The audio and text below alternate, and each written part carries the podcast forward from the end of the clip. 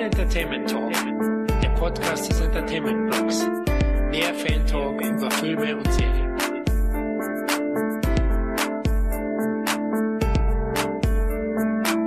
Ich begrüße euch wieder mal zu einem kleinen Special hier beim Entertainment Blog. Hier ist wieder Tom und ja, ihr habt lange nichts mehr von mir gehört.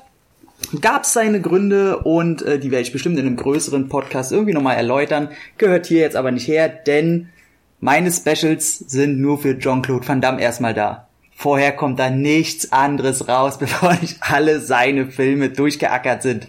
Und wir sind gerade mal bei Teil 2. Der erste drehte sich um Karate Tiger, wo er schon einen recht fulminanten Einstand hatte und quasi das einzig wirklich Gute an dem Film war. Den kann man sich natürlich heute auch immer noch angucken, hatte ich ja erwähnt, aber eher unter der Prämisse, dass man sich bewusst sein soll, dass das Trash ist, was man da sieht, dass das heute nur noch funktioniert, weil es eigentlich scheiße ist. Aber es ist zum Glück die Art von Scheiße, die gleichzeitig auch verdammt geil ist. Und Ganz so beläuft es sich nicht äh, bei Bloodsport. Den hat er gleich danach gedreht. Unser äh, wunderschöner, bebeulter Herr Van Damme. Und war sofort eine ganz andere Hausnummer.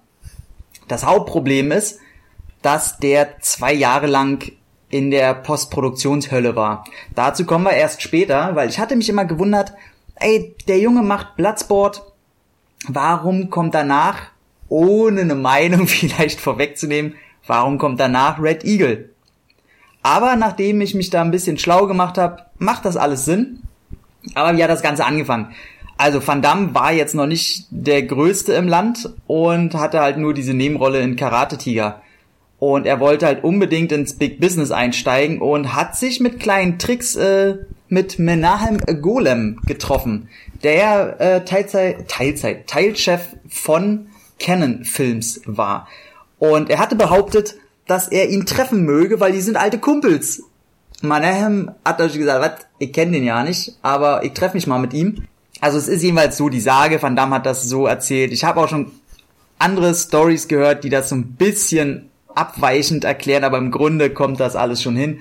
Und Van Damme kam dann zu ihm, hat gesagt, hier, ich bin Van Damme und ich bin der Beste und Geilste und hat ihm ein paar Tricks gezeigt und seine dicken Muskeln und so, da war er ja schon immer ein bisschen affin drin. Äh, machen wir uns nichts vor, so geil Van Damme ist, aber er ist ja immer so ein bisschen von sich selbst beweihräuchert. Und der hat aber zum Glück, also Herr Golem, hat einen neuen Star gesucht, der ein bisschen auch die weiblichen Star, äh, weiblichen Zuschauer anregt, der ein bisschen nach was aussieht, nicht so eine bärtige, äh, weiche, ich darf, oh, ich darf nichts Böses über Chuck Norris sagen, das macht man einfach aus Prinzip nicht. Aber der war schon immer nicht so mein Typ, aber auch nicht so der Frauentyp. Ich kenne keinen Mädel, die sagt, oh, dieser Chuck Norris, dem würde ich mir ja gerne durch den Bart gehen. Nein, wir brauchten einen neuen Helden, der auch die Frauen zum Bibbern bringt. Und da war Van Damme ganz äh, zur rechten Zeit am rechten Ort. Äh, gut aussehend, jung, kann man auch ausnutzen, nicht bekannt, dadurch nicht teuer, kann ein bisschen was. Und da hat er gesagt, okay, wir haben ja gerade so ein Drehbuch, Bloodsport, hauen wir ihm das mal um die Ohren, stecken da eine Million rein. Und das Drehbuch hatte Shelton Lettich unter anderem geschrieben, einer von drei Drehbuchautoren. Ähm, und zwar ist das dann auch so, dass das Ganze ja, wie man ja hört, angeblich auf einer wahren Geschichte beruhen soll.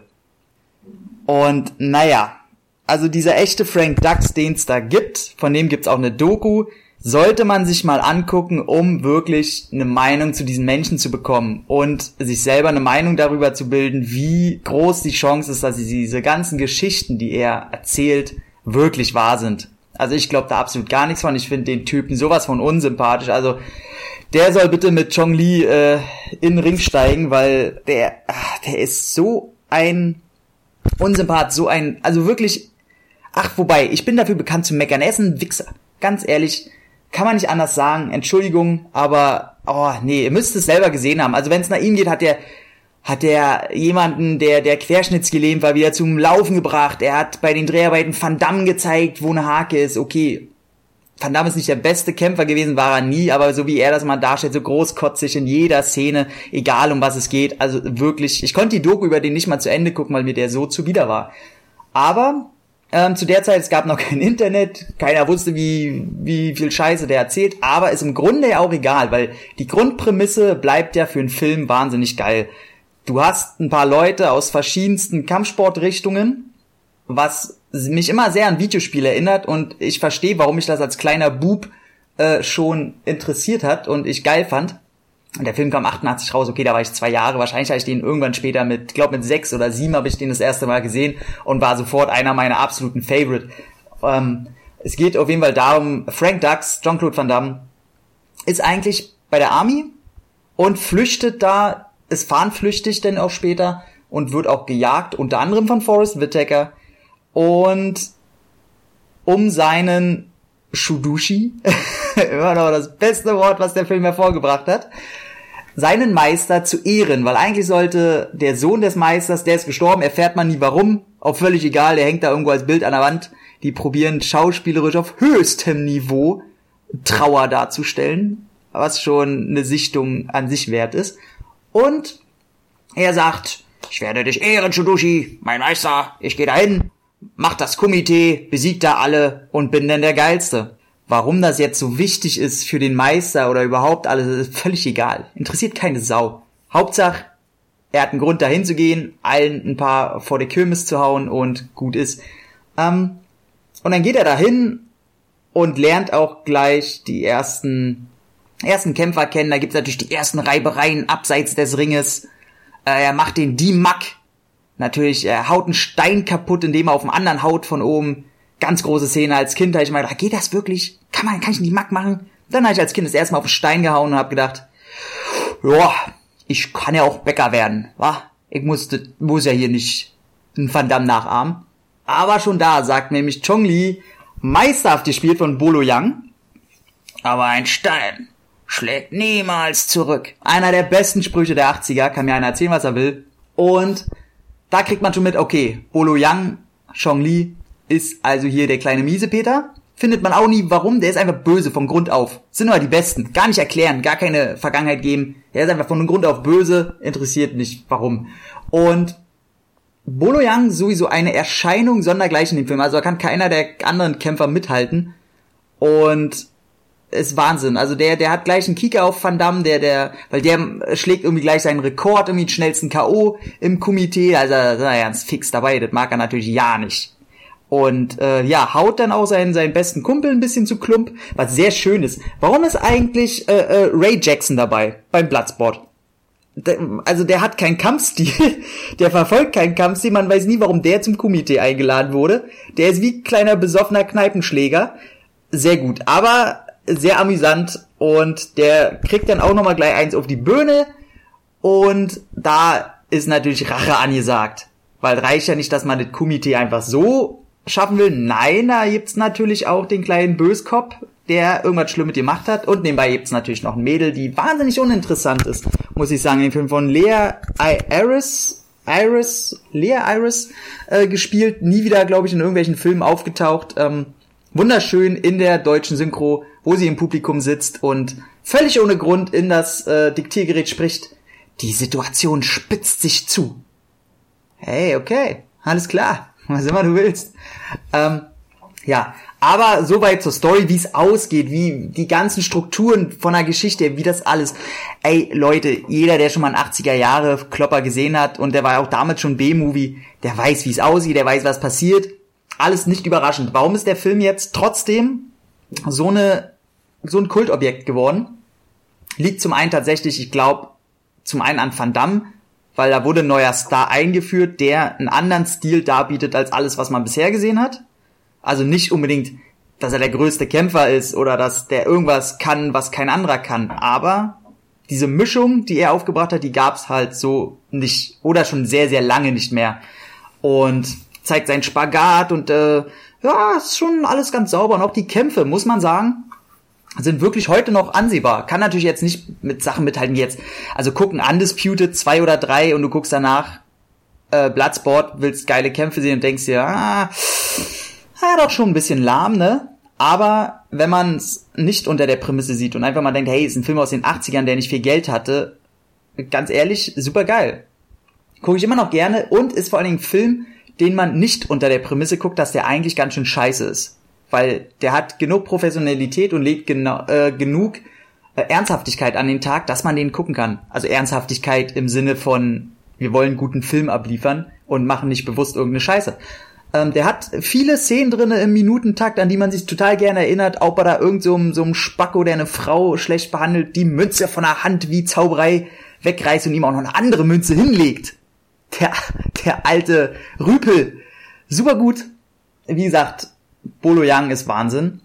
Und ja, guckt ihn euch an. Also wer den noch nicht gesehen hat, also Leute, da gibt's keine Entschuldigung für.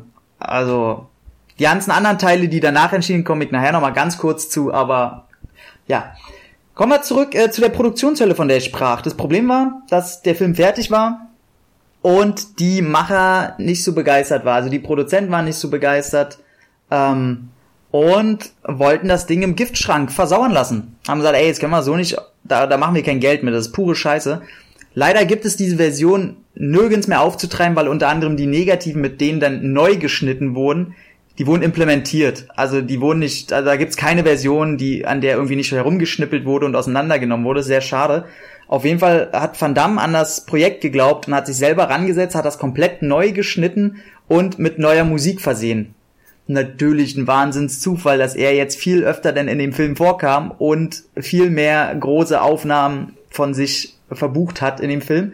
Aber man muss sagen, es funktioniert ja jetzt mal ab, abgesehen von seinem Schauspiel, denn im Gegensatz zu heute, wo ich ihm unter anderem ein gutes Schauspiel attestiere, hat er damals, also das war ist absolut lächerlich. Also schönste Szene, wer kurz Lust hat, den nochmal reinzulegen, schaut euch bitte ganz am Anfang die Szene an, wo er die Frau seines Shudushis besucht und er klingelt an der Tür, sie macht auf, lächelt einfach nur, er lächelt, er geht rein, sie lächelt, er sagt, it's good to be back und umarmen sich unter einem theatralischen Overacting. Es ist wunderbar. Und auch soundtechnisch. Wo bleibt der Oscar? Es ist schön. Aber, ähm, wo war ich? Genau, er hat er sich mehr inszeniert und danach waren die Produzenten tatsächlich begeistert von dem Film.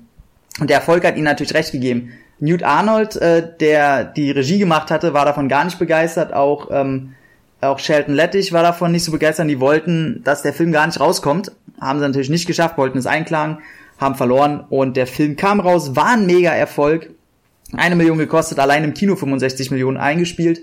Und äh, wer den Videomarkt von damals kennt und die Zahlen, die dort eingenommen wurde, und Bloodsport war sehr, sehr lange ganz, ganz oben dabei bei den Verkäufen. Der wurde immer wieder geguckt und immer wieder und immer wieder und war dann später ein Kultfilm.